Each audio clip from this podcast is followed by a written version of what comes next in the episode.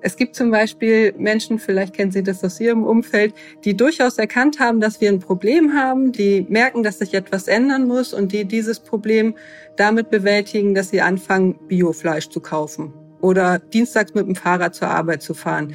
Äh, dadurch fühlen die sich direkt besser. Also eine einzelne Handlung reicht, dass man sich selbst besser fühlt in, in Anbetracht des Problems. Das ist der sogenannte Single Action Bias.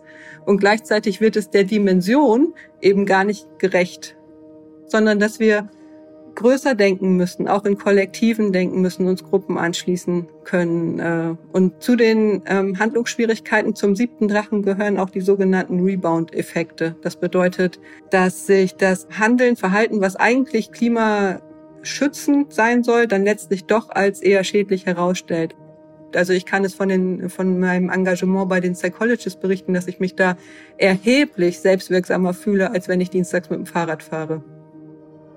Hi Leute und willkommen zurück beim Climaware Podcast, eurem Podcast über die wissenschaftlichen Fakten zum Klimawandel und die IPCC-Berichte in den Folgen 1 bis 6 und dann folgenden spannenden Interviews über die Klimakrise. Für diese Folge habe ich mich mit Lea Dom getroffen, die Diplompsychologin und Psychotherapeutin ist und 2019 gemeinsam mit Mareike Schulze die Psychologists und Psychotherapists for Future gegründet hat. Für mich persönlich ist das hier eines der wichtigsten Interviews, die ich bisher geführt habe. Also legt euch mit mir auf die Couch und lasst uns über Gefühle sprechen. Denn dort, auf der psychologischen Ebene, in unseren Gefühlen, liegt wahrscheinlich der Schlüssel zur Lösung der Klimakrise. Und in dieser Folge bekommt ihr vielleicht einige krasse Aha-Momente, aber mindestens einige sehr, sehr hilfreiche und wichtige Erkenntnisse. Also viel Spaß mit dieser Folge.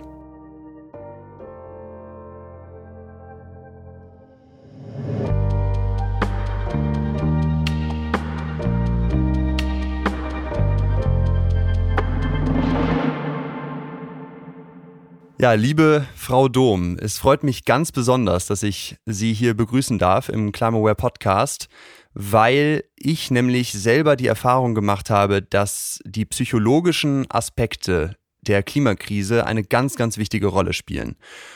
Und das drückt sich auch durch den Satz aus von Dr. Bruce Poulsen, der dick und groß zentral auf der Website von den Psychologists und Psychotherapists for Future steht.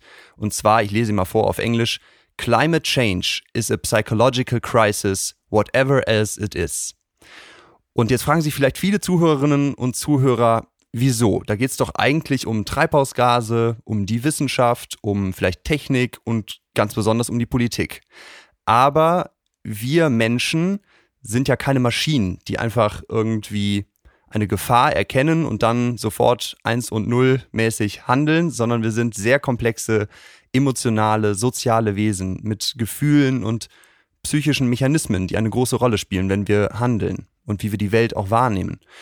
Und das Ziel dieser Folge soll es vielleicht sein, dass viele Zuhörerinnen und Zuhörer so einige eigene emotionale oder psychische Aha-Momente mitnehmen so und, und etwas bestärkter in die Klimakrise gehen. Und deswegen freue ich mich, Sie begrüßen zu dürfen. Vielen Dank, dass Sie sich die Zeit nehmen. Vielen Dank für die Einladung. Sehr gerne. Ja, als Mensch, wie gesagt, können wir auf Gefahren, wenn sie unmittelbar, konkret und erlebbar sind, evolutionär bedingt ganz gut reagieren. Bei der Klimakrise fällt uns das dagegen sehr schwer, weil die eben abstrakt und so langfristig ist.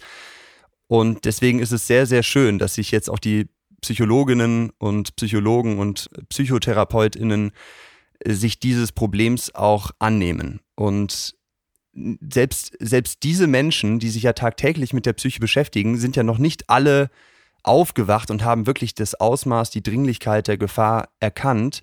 Sie sind jedoch eine von diesen Personen. Deswegen würde ich gerne mal wissen, wann war denn der Moment, wo Sie aufgewacht sind? Gibt es da irgendwie einen augenöffnenden Moment, eine Erfahrung? Wann war das und wie war das für Sie? Ja, auch als Psychologin ist man ja nicht davor gefeit, äh, dass wir genauso den Mechanismen der Verdrängung und so weiter unterliegen wie alle Menschen auf dieser Welt. Und so war es praktisch bei mir auch. Also es war so, dass ich das erste Mal von der Klimakrise gehört habe, wie wahrscheinlich die meisten von uns im Erdkundeunterricht auf dem Gymnasium.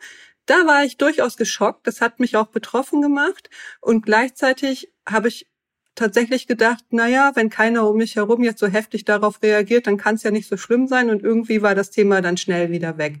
Im Studium gab es noch mal so einen Moment. Ich weiß gar nicht mehr genau, wovon er ausgelöst wurde, durch einen Film oder durch ein Buch, dass ich so einen kurzen Schockmoment hatte, den ich dann aber gelöst bekommen habe, indem ich äh, tatsächlich angefangen habe zu spenden für Greenpeace und damit war es dann wieder weg vom Tablett und jetzt das dritte und entscheidende Mal war tatsächlich, als die Schulstreiks losgingen von Greta. Also da gab es dann in mir so ein Bedürfnis, nochmal nachzulesen, wie sieht's jetzt eigentlich aus, wie, wie ist jetzt die Lage, wie hat sich das in den letzten Jahren entwickelt.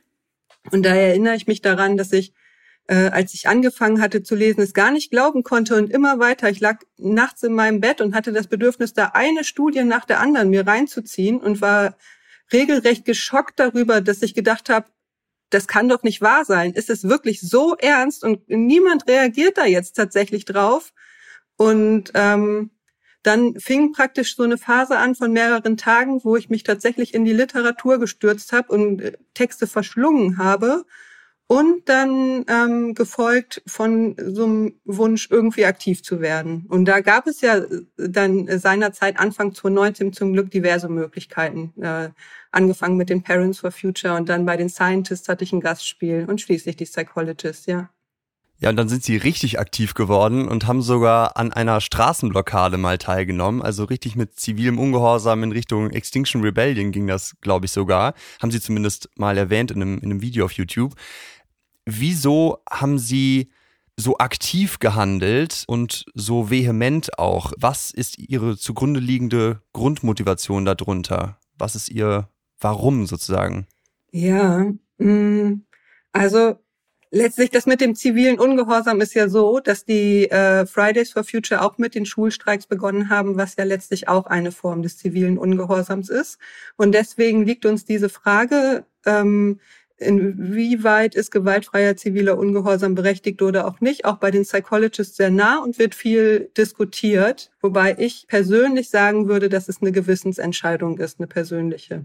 Bei mir war das so, dass ähm, bei dem ersten Mal, dass ich eine Straße blockiert habe, war das eine Großdemonstration der Fridays, die praktisch auf eine zentrale Kreuzung in Hannover geführt hat, den Ägidientorplatz. Und dann kam die Ansage durch das Mikrofon und hier bleiben wir jetzt drei Stunden. Das heißt, es war gar nicht geplant. Also es war jetzt nicht so, dass ich im Vorfeld gedacht habe, das mache ich jetzt, sondern ich bin da äh, mit reingeraten. Reingerutscht in den zivilen Ungehorsam.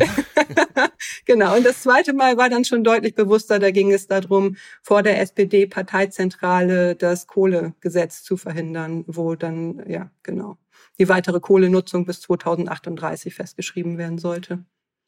Bei all Ihrem Aktivismus kann ich es kann ich's ja nennen. Äh, was, was treibt Sie da ganz tief drunter an? Was ist da so ein Wert, der, der Sie am, am größten motiviert? Also ich glaube, dass ein Faktor sicherlich ist, dass ich Kinder habe und ähm, dass ich eine starke Verantwortung spüre, irgendwie meinen persönlichen Anteil dazu beizutragen, dass äh, meine Kinder und alle zukünftigen Generationen einen lebenswerten Planeten weiter fortfinden. Und das also wenn ich das in Worten beschreibe, dann ist es schwierig, ähm, dieses Gefühl zu fassen zu kriegen, was dahinter, was dahinter steht. Also letztlich ist es wie so ein Handlungsdruck, den ich erlebe, ähm, da aktiv zu werden.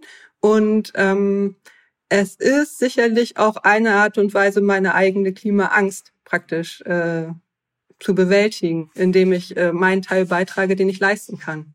Ja, da würde ich gerne nochmal nachhaken.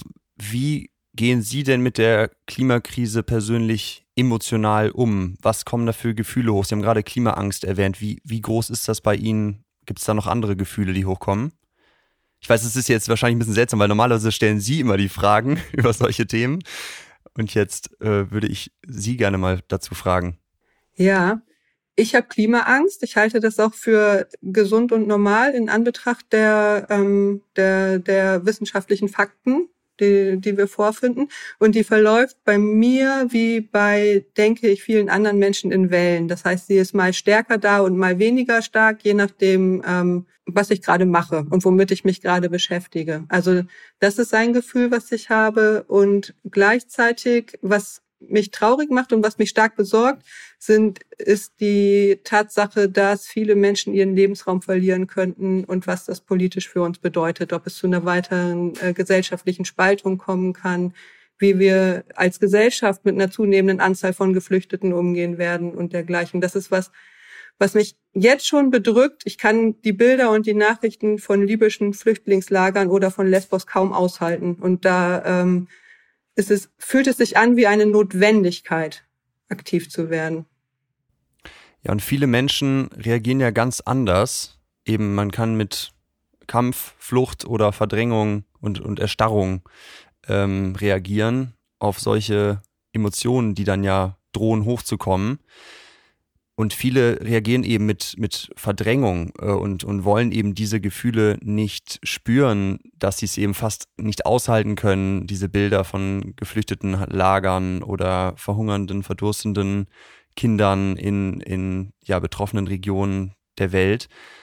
Deswegen würde ich mal ganz gerne offen fragen, wieso ist das so? Wie, jetzt kollektiv aus gesellschaftlicher Perspektive, warum gibt es diese Menschen, die das zulassen und wie sie diese Emotionen kommen lassen und die dann eben bewältigen oder damit halt umgehen. Und die anderen ja sehen lassen es nicht so zu. Aus psychologischer Sicht wenn sie das auf der Gesellschaft mal betrachten würden warum ist das so? Also ich glaube, die Frage ist zu sehr entweder oder gestellt, denn in Wirklichkeit ist es so, dass wir alle verdrängen. Das ist ein ähm, Abwehrmechanismus der Psyche, ohne den wir gar nicht funktionieren würden, weil wir ansonsten praktisch permanent überflutet werden von, von einer Anzahl von Informationen. Das heißt, ich verdränge auch. Es ist ja nicht so, dass ich da äh, nonstop drüber nachdenke, dann würde ich vielleicht auch irgendwann verrückt. Keine Ahnung. Ich verdränge auch. genau. Also ein, ein Stück weit Verdrängung ist immer normal. Und dann ist es eine Frage des Ausmaßes. Ähm, und also es ist praktisch so multifaktoriell, dass es schwierig in einzelnen äh, jetzt kurz zusammenzufassen ist. Es ist ganz individuell, es kommt auf die Lebensbedingungen an. Lassen meine Lebensbedingungen es überhaupt zu? Habe ich so viel inneren Raum dafür, dass ich mich damit auseinandersetzen kann? Oder habe ich beispielsweise mit Arbeit, mit Kindern, mit sonstigen Sorgen schon irgendwie so den Kopf voll, dass da einfach nicht viel mehr geht? Also ähm, so, dass es auch immer eine Übung im Verständnis ist, ähm, wenn andere das nicht so hinkriegen und es nicht, also sich diese, diese Klimakrise beispielsweise mehr beiseite schieben, als, als wir das tun.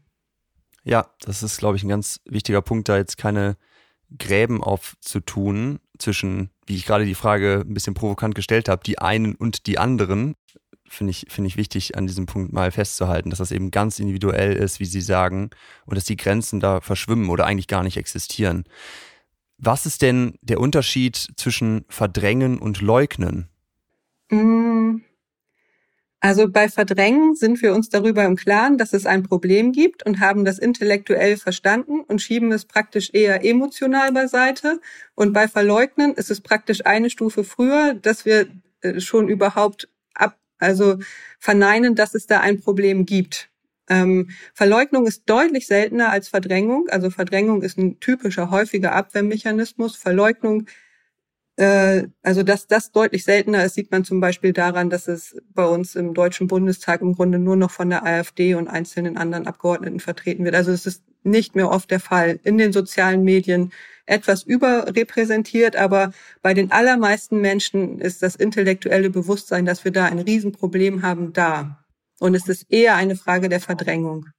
Ja, und das Verständnis und das, die, die Bewusstwerdung nimmt, nimmt auch zu. Und dennoch sind wir ja kollektiv gesehen immer noch zu untätig, um das Wort mal ins Spiel zu bringen. Und da haben Sie auf äh, YouTube in Ihrem Video, wo Sie über die Klimakrise auf dem Kanal von Psychologists for Future sprechen, ein Beispiel für wie man sozusagen diese Untätigkeit, diese kollektive Untätigkeit angesichts der Klimakrise so ein bisschen aufschlüsseln kann, gebracht. Und zwar von Dr. Robert Grifford.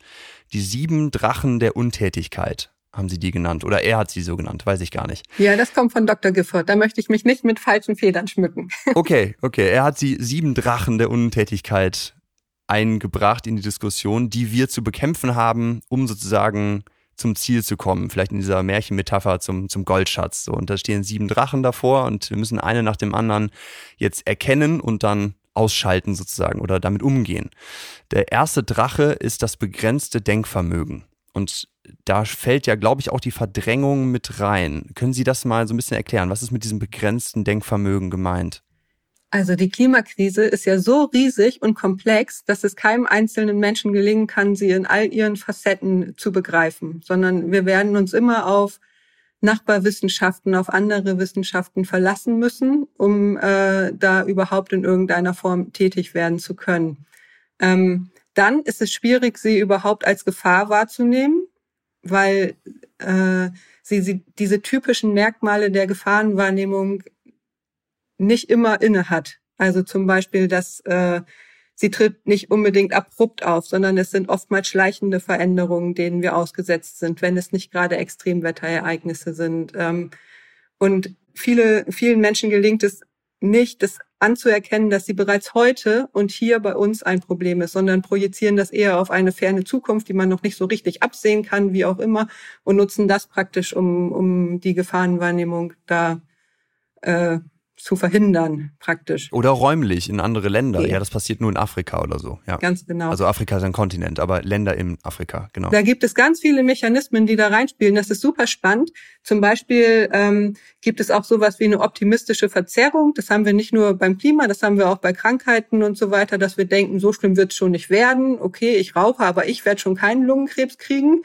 Ähm, also das spielt da rein. Dann Confirmation Bias. Das bedeutet, es gibt so eine Neigung, dass wir immer weiter die Medien konsumieren, die unsere Grundhaltung auch immer wieder bestätigen. Also dass es dann schwierig ist, da andere äh, Haltungen oder andere Sichtweisen überhaupt mit ins Bild zu kriegen. Also praktisch das, was uns ansonsten im Alltag super nützlich ist, nämlich eine, eine, dass wir die Welt sehr verkürzt wahrnehmen und in einfachen Bausteinen zusammengesetzt, das ist bei der Klimakrise ein Problem und einer dieser Drachen, die es zu besiegen gilt.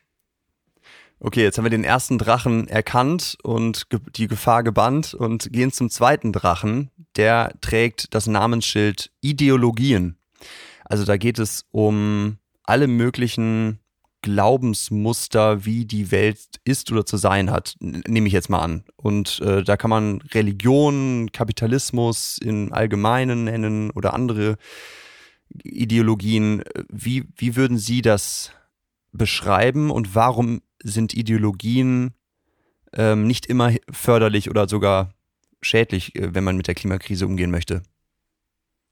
Ja, also der Drache der Ideologien sieht praktisch so aus, dass wir das Glaubenssystem, das Denksystem, mit dem wir aus unserer Kindheit und Jugend ähm, vertraut sind, mit dem wir aufgewachsen sind und das wie selbstverständlich in uns immer wieder abgespult wird, dass wir da an einigen Punkten drüber hinauswachsen müssen. Und das macht es schwierig. Also zum Beispiel ist, gerade wenn wir in, hier in westlichen Gesellschaften im globalen Norden aufgewachsen sind, gibt es ein stark ausgeprägtes Leistungsdenken, was im Grunde auch heute noch bereits im Kindergarten und in der Grundschule geprägt wird, wo dieses höher, schneller, weiter und wer bringt hier jetzt am meisten bei diesem Sportwettkampf, wo es regelrecht zelebriert wird und äh, möglicherweise aber tatsächlich genau ein Problem dieser ganzen Geschichte ist, die uns dahin geführt hat, wo wir heute stehen, nämlich äh, Teil einer kapitalistischen Weltanschauung. Oder was mit Ideologien auch gemeint ist, ist tatsächlich das mit der Religion. Das ist mitunter bei einigen Menschen finden wir das wie so was Schicksalsergebenes. Äh, mal sehen, was, was für ein Schicksal Gott für uns bestimmt hat oder, äh, also, dass es praktisch die Verantwortung damit ausgelagert wird und jemandem anderen, in dem Fall einer Gottheit, zugesprochen wird und äh, das dann auch als Rechtfertigung genutzt wird, eben nicht aktiv zu werden. Als Ideologie zählt übrigens nach diesem Modell von, von Gifford auch die Techno-Salvation, also der Glaube daran, dass irgendwann die große Technik uns vor der Klimakrise bewahren wird. Eine Maschine, die das CO2 wieder aus der Luft saugt ähm, oder dergleichen. Und das ist eben auch brandgefährlich, also weil eine derartige Technik existiert im Moment nicht in dieser Form, dass es auch nur annähernd ausreichend wäre und es verzögert diesen ganzen Diskurs. Diesen Drachen gilt es zu besiegen. Absolut, da stimme ich überein und ich habe mich gerade selber ertappt gefühlt bei dem, der Ideologie des Höher, Schneller, Weiter. Ähm, da geht es ja auch sehr viel um den sozialen Vergleich, der ja auch schon gerade gefallen ist ähm, im Stichwort soziale Medien. Man guckt irgendwie, was machen die anderen und so weiter. Und das ist ein eigener Drache, also der soziale Vergleich als dritter Drache auf unserem Weg zum Ziel mit den ganzen Normen und eben unserem wahrgenommenen Umfeld, wo wir uns ja auch mit drin bewegen wollen, gleich sein wollen, äh, dazugehören wollen, vielleicht sogar vorne mitlaufen wollen oder besser sein wollen.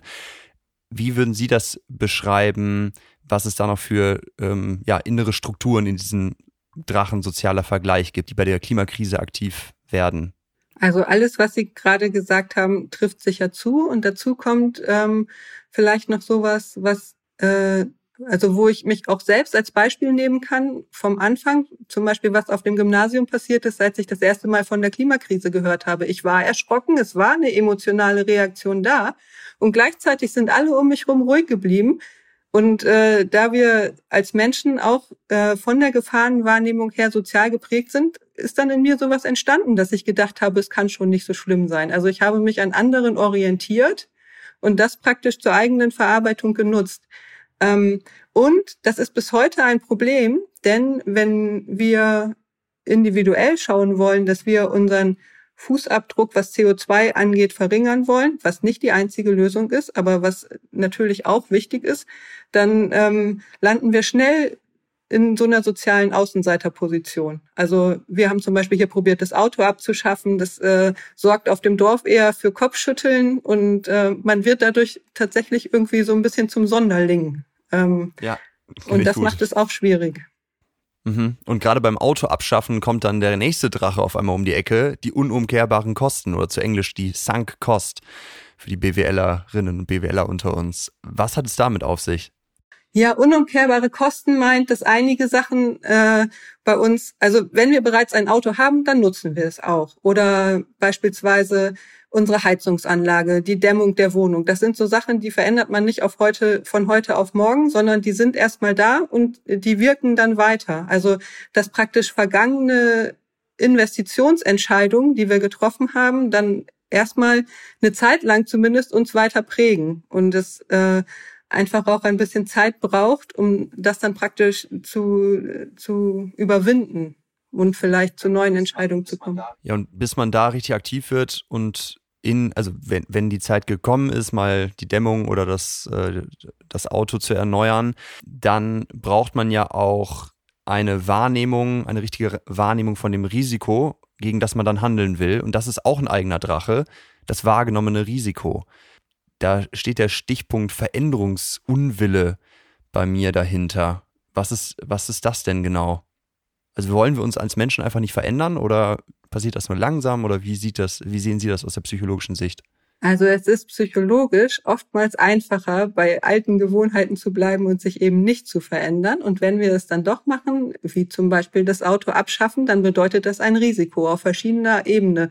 Schaffe ich das? Wird das überhaupt sich in Alltag etablieren? Wie reagieren meine Nachbarn? Wird es zeitlich klappen? Ähm, psychologisch, was verändert das in mir? Es ist ja nicht nur das Auto, sondern es sind ja viele, viele Gewohnheiten und viele, viele Alltäglichkeiten praktisch, die durch die Klimakrise in Frage gestellt werden. Und da über unsere gewohnten, also es sind nicht nur die Investitionen, sondern es sind auch die Denkmuster. Darüber hinauszuwachsen, das ähm, erfordert ein gewisses Maß an innerer Flexibilität und vielleicht auch innerer be geistiger Beweglichkeit, da äh, gewohnte Muster zu durchbrechen.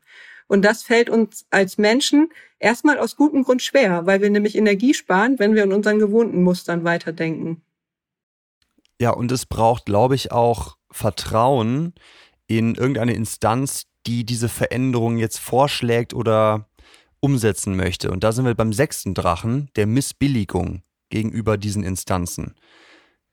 Ja, Was hat es genau. damit auf sich? Also da kommen wir dann ein Stück weit zurück zu diesem Aspekt der Verleugnung. Glaube ich das überhaupt, was die WissenschaftlerInnen sagen, oder kann man das überhaupt so, so sehen? Da gibt es doch bestimmt Gegenstudien, dass dann erstmal so ein Zweifel entsteht.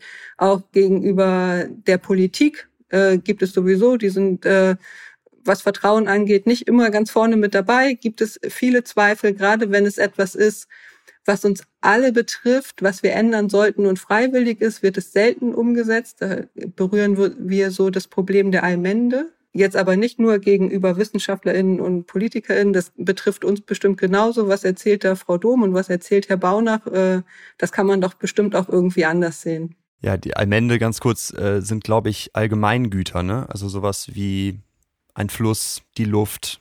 Ein Wald. Und ja, ein Wald, genau, genau. Ja, bei dieser Missbilligung kam mir gerade, als Sie erzählt haben, der Vergleich zu Corona in den Sinn, also mit äh, Querdenken, Demos. Ich will das jetzt gerade gar nicht wer werten, aber da spielt ja Missbilligung auch eine Rolle. Ähm, einfach mal so festgestellt. Jetzt kommen wir zum siebten Drachen und den finde ich sehr, sehr spannend, weil er nämlich ganz am Ende vor dem, vor dem Goldschatz steht und äh, meiner Ansicht nach ein ziemlich großer, schwieriger Drache ist. Und zwar das begrenzte Handeln. Also wenn man die alle sechs überwunden hat und erkannt hat, dann muss man ja in die Tat kommen. Und äh, da gibt's spannende psychologische Effekte, die hier passieren. Welche sind das aus Ihrer Sicht? Naja, das Problem ist, dass wenn Menschen anfangen, ins Handeln zu kommen, manchmal das Handeln selbst nicht praktisch der Dimension des, des Problems gerecht wird. Also es gibt zum Beispiel Menschen, vielleicht kennen Sie das aus Ihrem Umfeld, die durchaus erkannt haben, dass wir ein Problem haben, die sich etwa, die merken, dass sich etwas ändern muss und die dieses Problem damit bewältigen, dass sie anfangen, Biofleisch zu kaufen oder dienstags mit dem Fahrrad zur Arbeit zu fahren. Äh, dadurch fühlen die sich direkt besser. Ähm, also eine einzelne Handlung reicht, dass man sich selbst besser fühlt in, in Anbetracht des Problems. Das ist der sogenannte Single Action Bias. Und gleichzeitig wird es der Dimension eben gar nicht gerecht. Ähm, so dass es ganz wichtig ist, aus psychologischer Sicht immer zu über diesen Single Action Bias aufzuklären, dass es eben nicht eine einzelne individuelle halt Handlung ist, die das Problem für die Klimakrise löst, sondern dass wir größer denken müssen, auch in Kollektiven denken müssen, uns Gruppen anschließen können äh, und da ja dann auch wiederum viele Vorteile von haben. Zu den ähm, Handlungsschwierigkeiten zum siebten Drachen gehören auch die sogenannten Rebound-Effekte. Das bedeutet, ähm, dass sich das Handeln, Verhalten, was eigentlich klimaschützend sein soll, dann letztlich doch als eher schädlich herausstellt. Also das ist wie so, ein, wie so eine Rückkopplung. Wenn man zum Beispiel jetzt massiv in E-Mobilität äh, investiert, dann hat das auch wiederum die nächsten Schwierigkeiten zur Folge. Ja, es gibt da spannende ähm, Studien über diesen Rebound-Effekt, wenn die elektrischen Geräte bei uns zu Hause alle effizienter werden und wir eigentlich Strom sparen könnten, schaffen wir uns einfach mehr elektrische Geräte an und der Stromverbrauch steigt sogar. Er steigt sogar in manchen Studien noch viel mehr, als hätten wir die Effizienz gar nicht gesteigert oder das Stromsparen gar nicht gesteigert. Also das sind wirklich sehr spannende Effekte. Und zum Single Action Bias würde ich aber gerne nochmal eine Nachfrage stellen, weil da sehe ich wirklich einen ganz großen Knackpunkt äh, bei mir selber, aber auch in meinem Umfeld. Wo bleibt denn die Selbstwirksamkeit, die ja ganz wichtig ist im Handeln, dass ich erkenne, dass mein Tun einen Effekt hat?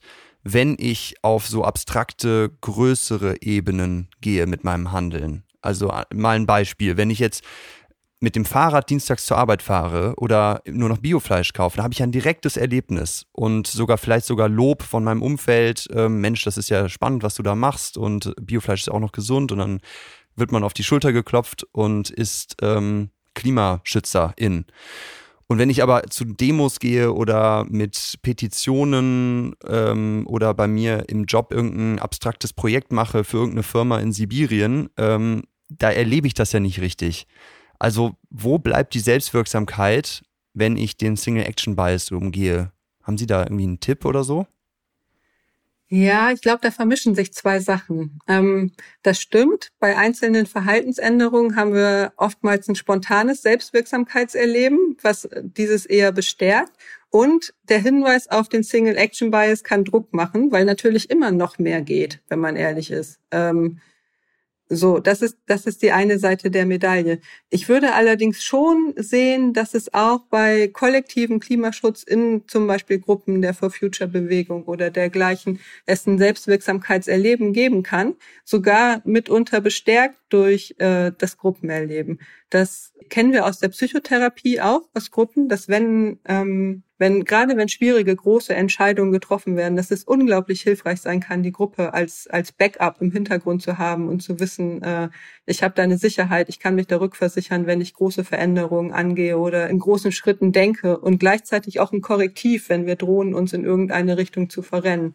Und ich glaube, dass das bei der Klimakrise ganz entscheidend ist, dass wir praktisch aus diesem was für uns gesellschaftlich gewohnter ist, individuellem Denken einen Schritt, einen, einen Schritt weit hinaustreten können. Ins ähm, kollektive Denken wieder ja, ein bisschen mehr. Ja, genau. das ist genau. vielleicht der Lösungsschlüssel, dass man die Selbstwirksamkeit einfach in den Menschen gespiegelt bekommt, mit denen man zusammen dann die großen Projekte macht oder auf so einer höheren, abstrakteren Ebene. Also könnte, könnte zumindest die Lösung sein, dass man dort die Selbstwirksamkeit erfährt dann, oder?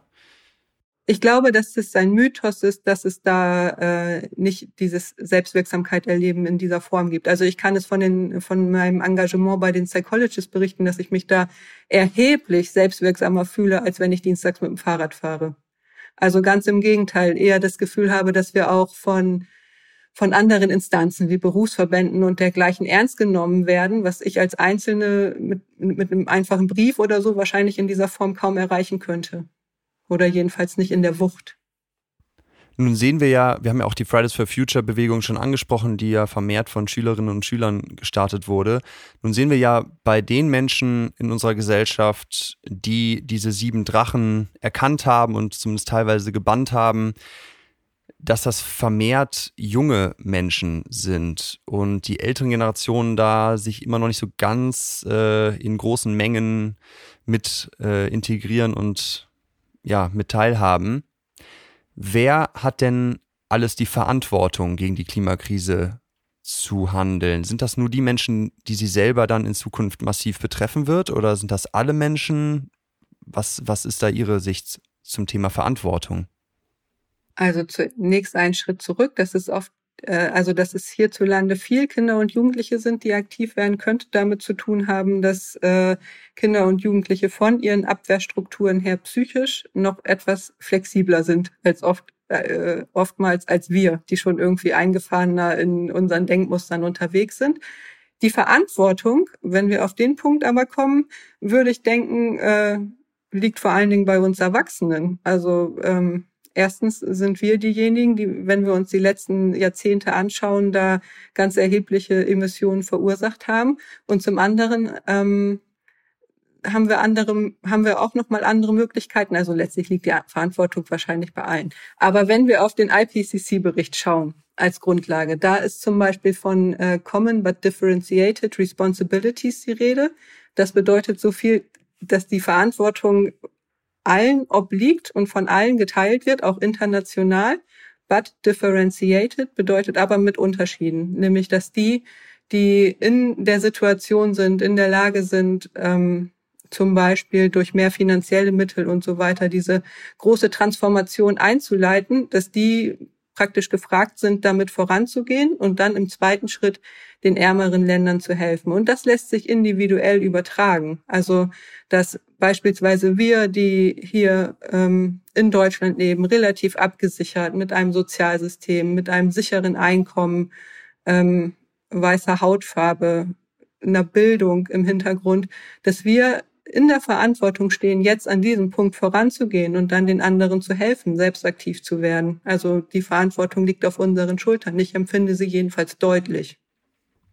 Ich habe ähm, die, die Erfahrung gemacht, dass bei dem Thema es einen ganz schmalen Grad gibt. Also so zwischen Moralisieren, was viele Menschen ablehnen und wo man dann auf Widerstände trifft, weil dann natürlich auch Schuldgefühle hochkommen. Und das ist ein Gefühl, glaube ich, was viele Menschen ganz stark äh, verdrängen möchten. Oder das, das ist ein ganz unangenehmes Gefühl, Schuld zu haben oder ein schlechtes Gewissen zu haben. Und ich jetzt zum Beispiel hier mit meinem Podcast oder wenn ich dann mit Leuten spreche über den Klimawandel oder irgendwo mal mich vor Leute stelle und einen kleinen Vortrag halte, dann finde ich es ganz schwierig als Klimakommunikator sozusagen, da den richtigen Punkt zu treffen. Das richtige Framing kann man vielleicht sogar sagen. Also zwischen Leute wacht auf, ihr habt eine Verantwortung und ihr macht euch, also ihr macht euch schon auch schuldig, wenn ihr jetzt 10, 20 Jahre einfach so weiterlebt. und ähm, auf der anderen Seite die Leute aber zu motivieren und nicht zu moralisieren und nicht von der Kanzel runter zu predigen mit erhobenem Zeigefinger. Also das finde ich ganz schwierig. Haben Sie da für mich ganz persönlich hier mit meinem Podcast zum Beispiel auch einfach eine Empfehlung aus PsychologInnen-Sicht? Also wenn es ihnen hilft, das ist auch unter uns PsychologInnen umstritten und viel diskutiert und äh, keine einfache Frage. Also die Antwort ist wahrscheinlich, kommt drauf an. Es gibt ähm, AutorInnen wie Per Aspen Stones und George Marshall, die sagen, man soll das Schuld- und Scham-Framing komplett vermeiden und lieber außen vor lassen. Die Psychoanalyse würde das vermutlich etwas anders sehen. Da gilt es eher als reifere Verarbeitungsform, ähm, diese Gefühle überhaupt spüren zu können. Und ich persönlich denke, dass es gar nicht nötig ist, das zu forcieren oder immer wieder anzusprechen, sondern ich sehe es eher wie so ein Automatismus, dass wenn wir uns mit der Klimakrise auseinandersetzen, dass wir automatisch an diese Fragen auch kommen. Also dass es gar nicht unbedingt nötig ist, die immer wieder äh, verbal aufs Tablett zu, zu heben, sondern ähm, dass es einfach Punkte sind, die wir automatisch berühren, sobald wir über die Krise im Gespräch bleiben und uns darüber austauschen. Und dass es dann vielleicht eher darum geht, wie man auf eine gute, auf eine konstruktive und gesunde Art und Weise mit diesen Gefühlen umgehen kann. Und da landen wir jetzt am Punkt, ähm, eben nicht zu moralisieren. Moralisieren wäre es dann, wenn wir die, also wenn wir etwas fordern aus moralisch-ethischer Perspektive, was praktisch gar nicht erreichbar ist. Also das ist eher so die Definition von Moralisieren. Moralisieren ist es nicht, wenn wir konkrete Handlungsmöglichkeiten dazu nennen, die auch erreichbar sind, also die nicht völlig abwegig sind, sondern die wir auch als Einzelne tatsächlich in unserem Alltag umsetzen können. Und ähm, derlei gibt es viele. Also letztlich ist dann vielleicht die Moral aus der Geschichte, dass es total wichtig ist in der Klimakommunikation immer zu Möglichkeiten zu nennen und auch ähm, Ideen zu entwickeln, wie es gut laufen könnte, positive Zukunftsszenarien zu entwerfen und auch ein bisschen zu träumen, in, in welche Richtung das gehen könnte. Und so können wir aus diesem, können wir Abstand von diesem Moralisierungsvorwurf auch gewinnen. Ja, und trotzdem, obwohl wir ja, Handlungsmöglichkeiten aufgezeigt bekommen, ähm, es auch viel ja, Bemühungen gibt, Hoffnung weiter aufrechtzuerhalten und äh, den Leuten ein optimistisches Bild zu kreieren, habe ich das Gefühl, dass auch viele Leute doch immer mehr diese von Ihnen bereits angesprochene Klimaangst entwickeln oder dass sich diese bei Ihnen ausbildet. Ich selber habe damit Erfahrungen gemacht. Ähm, letztes Jahr und auch vor zwei Jahren immer wieder in, in starken Wellen.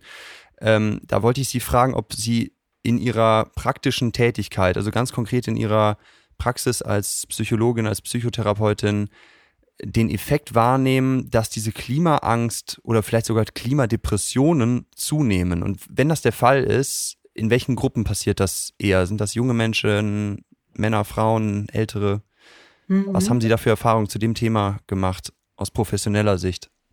Also in der Praxis begegnet es mir eher seltener ab und zu. Aber da ist es überwiegend so, dass äh, die Menschen aus anderen Gründen äh, praktisch zu mir in die Behandlung kommen.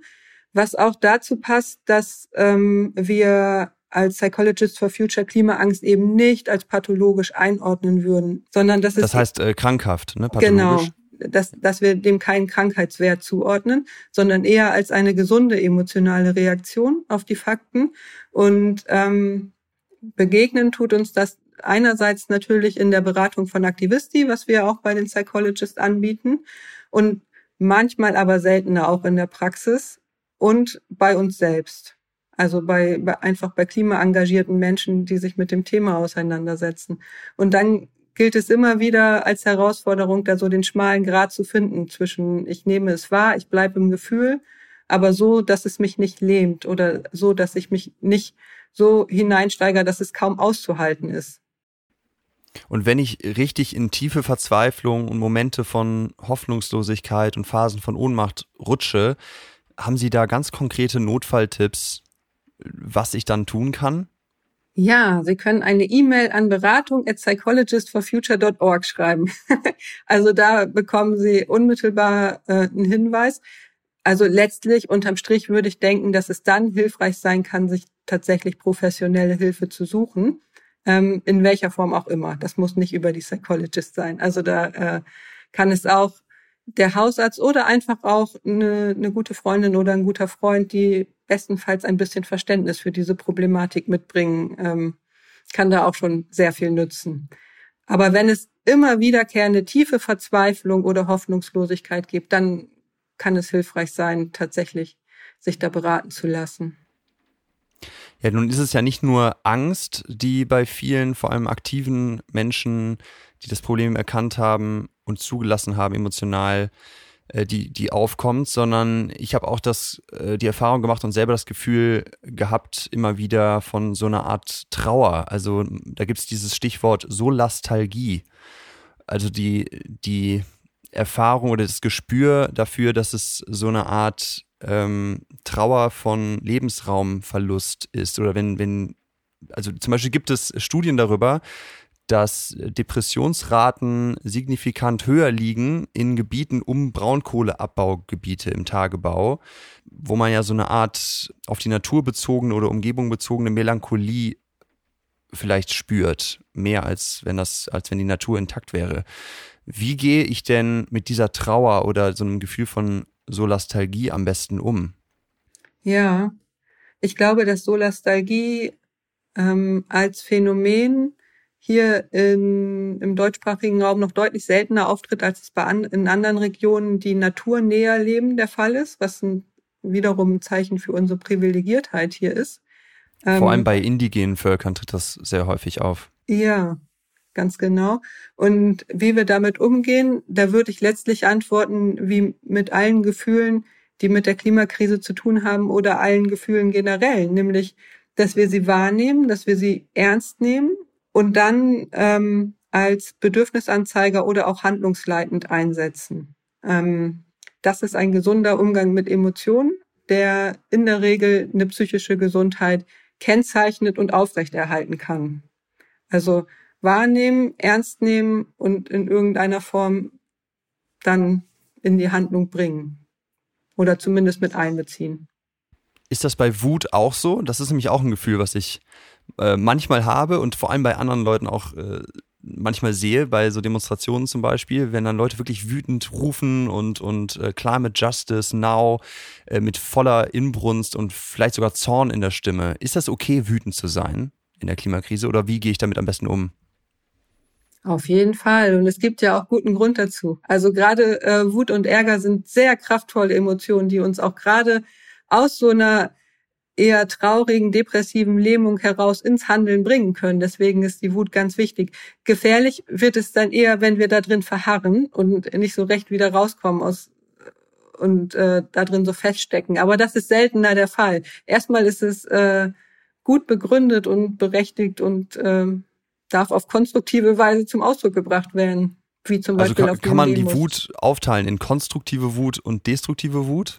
Naja, destruktive Wut wäre es dann, wenn es in irgendeiner Form Richtung Gewalt geht, auch verbal. Ja, oder also, Zerstörung. Ja, ja, ganz genau. Also das würde ich dann als destruktiv sehen. Mhm. Aber wenn wir es konstruktiv als, als inneren Antreiber benutzen, beispielsweise uns auf einer Demonstration anzuschließen, dann ist es ja hilfreich.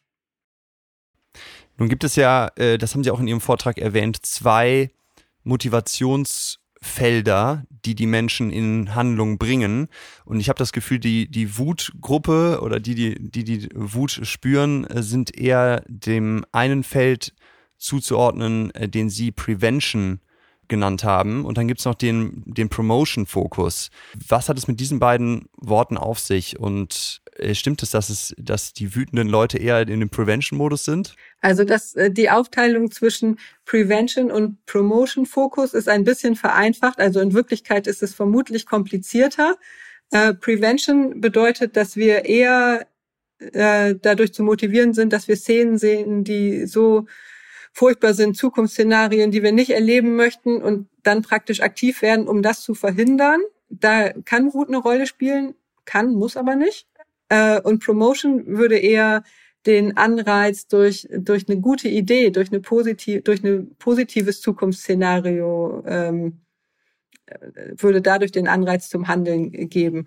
Und ähm, da gibt, da teilen wir uns ein bisschen auf, wodurch wir uns eher motivieren lassen, wenn man, wenn man Menschen anschaut, wobei wahrscheinlich die Mehrheit im Promotion-Fokus unterwegs zu sein scheint, ähm, weswegen es so unglaublich wichtig ist, immer die Handlungsmöglichkeiten und die positiven Ideen mitzunennen. Und gerade bei größerem Publikum macht es aber großen Sinn, beides eben zu berichten, um praktisch alle mitnehmen zu können oder so viele wie möglich. Das trifft sich ja auch wieder ganz gut mit äh, den Themen, die wir schon vorher besprochen hatten, dass eben nicht nur die Schreckensnachrichten und Fakten helfen, sondern man muss halt ganz konkrete Handlungsmöglichkeiten für den, die einzelne vorschlagen und wirklich an die Hand geben. Jetzt würde ich gerne mal die Perspektive einnehmen von unseren Zuhörerinnen und Zuhörern zu Hause oder wo auch immer sie gerade sind und diesen Podcast hören. Ganz konkret, wie spreche ich denn jetzt am besten über die Klimakrise, wenn ich die Gefahr und Dringlichkeit verstanden habe und in meinem Umfeld aber das noch nicht so verbreitet ist? Also letztlich ist es immer hilfreich, wenn man überhaupt drüber spricht. Das ist auch mitunter schon gar nicht so einfach. Ähm, und bei Menschen, denen das Klimathema nicht so nah ist, geht es aus meiner Sicht erstmal vor allen Dingen ums Zuhören, nämlich gucken, womit sind die beschäftigt. Und das hat mit Sicherheit einen guten Grund, dass denen das Klimathema nicht so, äh, nicht so nah irgendwie im Kopf ist und den zu verstehen und dann vielleicht darüber ins Gespräch zu kommen. Also letztlich ähm, Gesprächsführung übers Zuhören und über das Einstellen auf die Frage, mit wem spreche ich da eigentlich gerade und was bewegt mein Gegenüber. Wenn wir mit Gruppen sprechen, dann können wir überlegen, ähm, was, was die verbindet, was, was vielleicht Themen sind, die diese Gruppe interessieren könnte. Und da lassen sich ja mit der Klimakrise praktisch Verbindungen zu allen Themen des Alltags finden, sei es was Hausbesitzer angeht oder Hausbesitzerinnen oder auch die Frage nach dem eigenen Versicherungsschutz. Was bedeutet das für die Zukunft? Was bedeutet das für Eltern? Was bedeutet das für Kinder und Jugendliche? Was bedeutet das für chronisch Kranke? Also, dass wir uns praktisch immer wieder auf die Zielgruppe einstellen und probieren, Alltagsbezüge herzustellen, ähm, um auf diese Art und Weise praktisch auch zu verdeutlichen und spürbar zu machen, dass es uns alle betrifft und auch heute schon. Und wenn ich dann äh, in eine konkrete Handlung gehen möchte, da haben Sie in Ihrem YouTube-Vortrag zugesagt, es sollte good enough for now, safe enough to try sein. Wie haben Sie das gemeint? Ja, das kommt nicht von mir, das kommt aus der Soziokratie. Das ist äh, so ein Organisationsmodell für Gruppen. Ähm, und es macht total Sinn, im, äh, wenn man klimaaktiv sein möchte oder sich fürs Klima engagieren möchte, das praktisch so als Grundhaltung zu nehmen. Weil Fakt ist, dass diese Krise für uns alle neu ist, dass niemand so richtig weiß, wie jetzt man am klügsten da aus der Nummer rauskommt. Und wenn wir den Fehler machen, dass wir immer drüber nachdenken, die perfekte Lösung zu finden, die Gefahr besteht, dass wir niemals so richtig aktiv werden. Und deswegen ähm, würde ich doch eher vertreten zu sagen, was sind, was sind deine Ideen? Und dann mach es, wenn es good enough for now and safe enough to try ist. Und auch wenn es bedeutet, dass wir manchmal daneben liegen oder vielleicht auch Fehler machen oder wie auch immer, dann können wir ja daraus lernen. Also, dass es äh, vielleicht auch die Bewältigung der Klimakrise für uns alle eine gute Übung in Fehlertoleranz sein kann und auch im Umgang miteinander, dass ich es irgendwie aushalten kann, wenn andere äh, das ganz anders angehen und den Fokus ganz anders setzen, weil es ist vollkommen okay. Wir brauchen alles gleichzeitig. Und es muss nicht perfekt sein. 80 Prozent reicht. Ja. Hauptsache, wir tun irgendwas. Ich kann gerne im Outro hinter diesem Podcast-Interview ein paar beispielhafte Handlungsmöglichkeiten vorlesen. Die haben Sie ja, sehr schön äh, visuell dahingestellt in dem Vortrag. Das würde jetzt, glaube ich, zu lange dauern, aber ich mache es ich mach's im Outro, wenn sich jetzt konkret die Leute fragen, ja, was kann ich denn tun? Super cool. Aber wenn die Leute dann handeln und wenn die Leute tun, dann habe ich die Erfahrung gemacht, dass dann auch manchmal ein eine Überaktivität einsetzen kann und die Leute sich so ein bisschen verausgaben oder vielleicht sogar verbrennen. Wie erhöhe ich denn, wenn ich Aktivist oder Aktivistin werde, meine Resilienz und meine Nachhaltigkeit mit meiner Lebensenergie umzugehen am besten? Ja, es äh, es ist ja auch tatsächlich so, dass es unglaublich viel zu tun gibt. Und wenn wir erstmal angefangen haben, setzt manchmal bestenfalls auch sowas wie ein Flow-Effekt ein. Also, dass wir merken, wir haben eine Wirkung und wow, und das ist so wichtig, dann mache ich weiter. Also, das kenne ich selbst. Ähm, und das darf auch so sein und ist auch gut. Und es darf auch solche Phasen geben. Und gleichzeitig Resilienz erhöhen für Klimaaktivisten bedeutet vielleicht eher auch zu erkennen, wenn, wenn wir mal erschöpft sind und uns dann die entsprechende Pause zu gönnen, die uns hilft. Und die ist ganz unterschiedlich, wie das am besten funktionieren kann, auch wieder sehr individuell. Hilft es mir vielleicht eher mal sowas wie eine ähm, Nachrichtenauszeit zu nehmen und die Nachrichten nicht immer täglich weiter zu verfolgen oder hilft es mir, das Handy beiseite zu legen oder vielleicht auch Zeit mit Freundinnen zu verbringen, die gar nichts mit dem Klima zu tun haben. Ähm, das darf auch alles sein, weil wenn wir unsere Kraft verausgaben und am Ende Platz sind, dann hilft es keinem und erst recht nicht dem Klima. Ihr Kollege Malte Klar hat in auch eigenen Videos bei den Psychologists for Future immer mal wieder das Thema Achtsamkeit mit drin und macht da so kleine Meditationen. Was halten Sie davon als Tool, um etwas mehr Resilienz und Widerstandsfähigkeit in sein Handeln zu bringen? Das finde ich großartig. Und Malte ist der Profi. Also der macht das auch auf so eine charmante Art und Weise, wie er das anleitet, dass ich nur allen empfehlen kann, sich das einmal anzuschauen oder mitzumachen, um zu gucken, ähm, ob es was nützt. Es hilft ganz vielen, nicht allen. Und äh, das ist vollkommen okay. Ja, wenn ich jetzt als Zuhörerin oder Zuhörer totale Lust bekommen habe, da mich näher mit zu beschäftigen und auch mit dem, was sie da machen. Oder ich spüre bei mir innerlich die Notwendigkeit, weil ich irgendwie wirklich ängstlich bin, voller Sorge oder super wütend und immer zornig. Ähm, wie kann ich denn Sie am besten erreichen? Auf welchen Kanälen? Sie haben eben schon eine E-Mail-Adresse genannt, die kann ich auch in die Folgenbeschreibung tun. Aber wie kann man Sie am besten erreichen und was bieten Sie dann an? Also wir haben ja jetzt äh, inzwischen über 30 Regionalgruppen in äh, Deutschland, Österreich und der Schweiz von den Psychologists for Future. Ähm, und Schweden und Italien und den Niederlanden, ähm, so dass man sich auf unserer Homepage einfach raussuchen kann, wo die nächstgelegene Gruppe ist und da mal Kontakt aufnehmen kann. Die haben alle eigene E-Mail-Adressen oder man schreibt einfach an uns äh, geschlossen auf der Website. Also da wird man dann weiter vermittelt.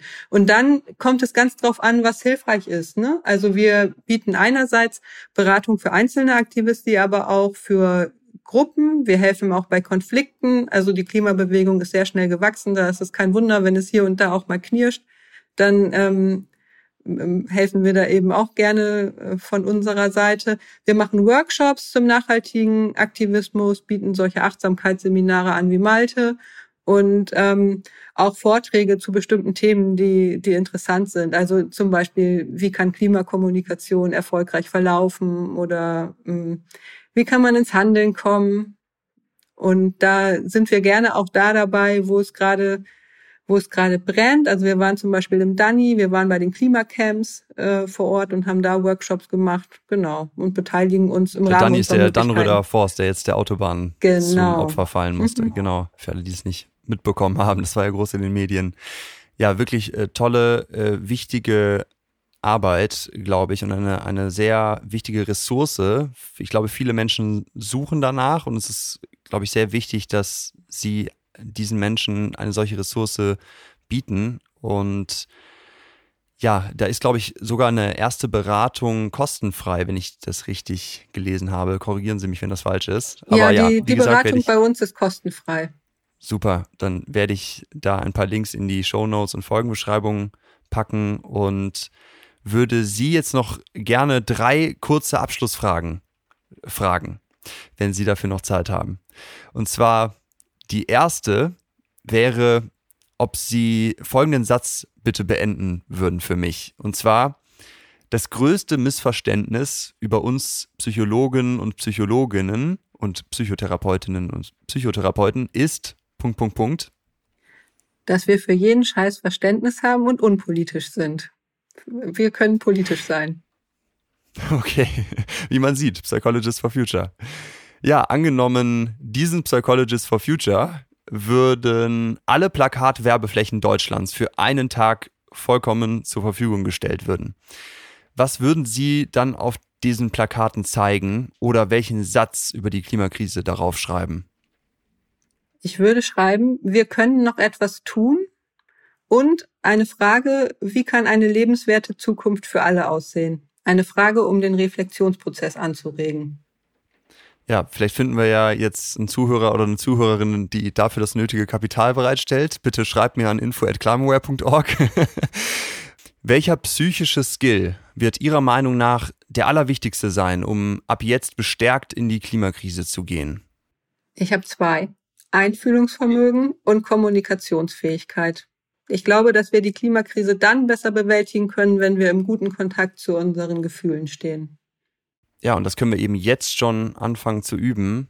Auch das ist Klimaanpassung, von der der IPCC immer spricht. Es geht nicht nur um Mitigation, Minderung des Problems, sondern auch um Anpassung, Adaptation und das auch auf individueller Ebene. Also ich finde, das kann man aus diesem Gespräch vielleicht mitnehmen, summa summarum, dass die Klimakrise ein perfekter Anlass ist, sich mit sich selber und seiner Psyche auseinanderzusetzen, sich selber besser kennenzulernen, in Selbstreflexion zu gehen. Das darf ich doch so festhalten, oder? Auf jeden Fall. So ist die Frage. ja, vielen Dank. Also haben, haben Sie zum Abschluss noch eine Frage oder ein Thema, das Ihnen noch auf dem Herzen liegt, was wir jetzt nicht angesprochen haben? Was wichtig ist, ist, dass ja auch die Politik ins Handeln kommt. Das ist ganz entscheidend. Und äh, deswegen werben wir als Psychologist for Future für das Engagement bei Schwarm for Future. Das ist eine Gruppe, die PolitikerInnen-Gespräche organisiert nach kommunikativen Leitfäden und so weiter. Und das erscheint aus unserer Sicht unglaublich hilfreich. Wer noch Kapazitäten hat, sich irgendwie zu beteiligen, möge bei Schwarm for Future mitmachen. Schwarm wie der äh, Schwarm von vielen, wie der Fischschwarm. also ein Vogelschwarm sozusagen. Okay, okay, das kann ich auch nochmal in die Folgenbeschreibung verlinken. Vielen Dank, Frau Dom, für das ausgesprochen interessante Gespräch, das mir auch nochmal viele Punkte klarer werden lassen hat. Und ich wünsche Ihnen noch viel, viel, viel Erfolg bei dem weiteren Aus- und Weiterbau dieser tollen Initiative Psychologists for Future und danke Ihnen wirklich sehr für die Zeit und Ihr Engagement darüber hinaus gegen die Klimakrise. Vielen Dank. Vielen Dank für Ihr Engagement, Herr Baunach. Das ist großartig. So, das war's. Unsere kostenlose Psychositzung bei Lea Dom auf der Couch. So langsam können wir uns recken und strecken und von der Couch aufstehen. Wir fassen noch mal ganz kurz Lea Doms drei zentrale, wichtigste Punkte zusammen. Zum Umgang mit Gefühlen angesichts der Klimakrise. Erstens, Gefühle wahrnehmen. Zweitens, die eigenen Gefühle ernst nehmen. Und drittens, in die Handlung kommen. Und genau zu diesem Punkt drittens habe ich ja versprochen, ein paar Beispiele, Vorschläge von Lea Dom vorzulesen. Als allerwichtigsten Punkt, wirklich der erste Schritt, den ihr machen solltet, ist die Vorstellungskraft trainieren angesichts der Klimakrise. Also informiert euch, lest darüber, sprecht darüber, kommuniziert und vor allem hört zu, geht in den Diskurs mit anderen Menschen. Zweiter Punkt, seid selbst ein Vorbild, um die Emissionen zu reduzieren wir alle kennen die Tipps, weniger fliegen, weniger Auto fahren, die eigene Heizung zu Hause renovieren, bessere Dämmung installieren, weniger Fleischkonsum etc. etc. Aber hier muss man natürlich aufpassen, dass man sich nicht im Single-Action-Bias verliert, das haben wir gerade gehört, und nicht den Rebound-Effekt verfällt. Besser ist es darüber hinaus aktiv zu werden. Zum Beispiel in Bezugsgruppen immer wieder das Klima zum Thema zu machen. Das kann am Arbeitsplatz sein, im Sportverein, in der Kirchengemeinde, im Freundeskreis, in der Familie. Oder sich direkt einer Klimagruppe anschließen, wie irgendwas mit Punkt, Punkt, Punkt for Future. Und dranbleiben, sich einbringen. Eigene Ideen in diesen Klimagruppen umsetzen. Wirtschaftliche Boykottaktionen unterstützen wäre eine Idee. Klimastreiks und Demonstrationen unterstützen. Es gibt ja die weltweiten Climate Strikes der Fridays for Future. Man kann darüber hinaus natürlich politisch richtig aktiv werden und einer Partei beitreten oder im Stadtrat sich wählen lassen, wirklich selber Politikerin werden. So wie Lea Dom auch einmal unfreiwillig in zivilen Ungehorsam sozusagen reingerutscht ist, kann man natürlich auch ganz bewusst zivilen Ungehorsam als Mittel wählen. Weitere Ideen, wie man sich als mündige Bürgerin einbringen kann in unserer Gesellschaft. Man kann Petitionen starten und unterschreiben. Zum Beispiel die Petition Klima vor Acht, wo es eine Berichterstattung vor der Tagesschau über die Klimakrise jeden Tag geben soll. Man kann Leserinnenbriefe schreiben, Redaktionen kontaktieren. Man kann natürlich auch Accounts melden, Gegenrede starten gegen Falschmeldungen auf Social Media. Man kann vor Gericht klagen. Auch da gibt es einige prominente Beispiele, wo RWE zum Beispiel von einem peruanischen Bauern verklagt wurde oder ganze Regierungen verklagt werden von einzelnen Bürgerinnen. Und bei alledem ist natürlich ein Punkt wichtig, die eigene Resilienz und die eigenen Kraftreserven behalten. Das Thema ist ein mega langfristiges. Es wird uns die nächsten Jahrzehnte begleiten und es bringt nichts, wenn wir uns in ein, zwei Jahren jetzt volle Pulle verausgaben. Das heißt, auch der Punkt mit den eigenen Kraftreserven ist wichtig und vielleicht der Hinweis an dieser Stelle von mir persönlich, meditieren hilft mir sehr und vielleicht probiert ihr mal eines dieser Videos von Malte Klar aus oder informiert euch sonst auf Headspace Headspace oder sonstigen Meditationsformaten. Nachhaltigkeit gilt auch für mich selbst und meine eigenen Kraftreserven. Das heißt, selbst ein Spaziergang an frischer Luft und Erholung oder auch mal eine Pause vom Klimawandel ist sozusagen Climate Action, wenn ihr damit eure Batterien wieder auffüllt. Jetzt fragt euch natürlich, wer hat für all diese Vorschläge Zeit? Und da empfehle ich euch, weil man sonst im Alltag natürlich schnell überfordert wird mit anderen Prioritäten, die wichtiger zu sein scheinen, eine Stunde in eurem Kalender pro Woche zu blocken. Oder eine Stunde alle zwei Wochen oder eine Stunde pro Monat. Je nachdem, wie viel Zeit ihr zur Verfügung habt und der Klimakrise widmen wollt. Und diese Stunde nennt ihr in eurem Kalender immer wiederkehrend die Klimastunde. Und in dieser Stunde sucht ihr euch eines dieser Handlungsmöglichkeiten und widmet diese Stunde dann jeweils immer wieder dieser Handlungsmöglichkeit und könnt euch somit selbst bestärkt und besser fühlen und tatsächlich einen Impact haben und diese größte Krise der Menschheit mithelfen anzupacken und zu lösen. Jetzt erstmal an dieser Stelle vielen, vielen Dank euch fürs Zuhören und dass ihr euch bis jetzt schon mit der Klimakrise so weit beschäftigt. Wenn euch die Themen Psyche und Gefühle darüber hinausgehend noch weiter interessieren, kann ich euch die Climaware Podcast Folge 12 im Interview mit Eva Maria Zurhorst über Liebe dich selbst und freu dich auf die Klimakrise empfehlen. Hört da mal rein und dann holt die Kalender raus und macht euch die Klimastunde zum wiederkehrenden Termin in eurem Kalender.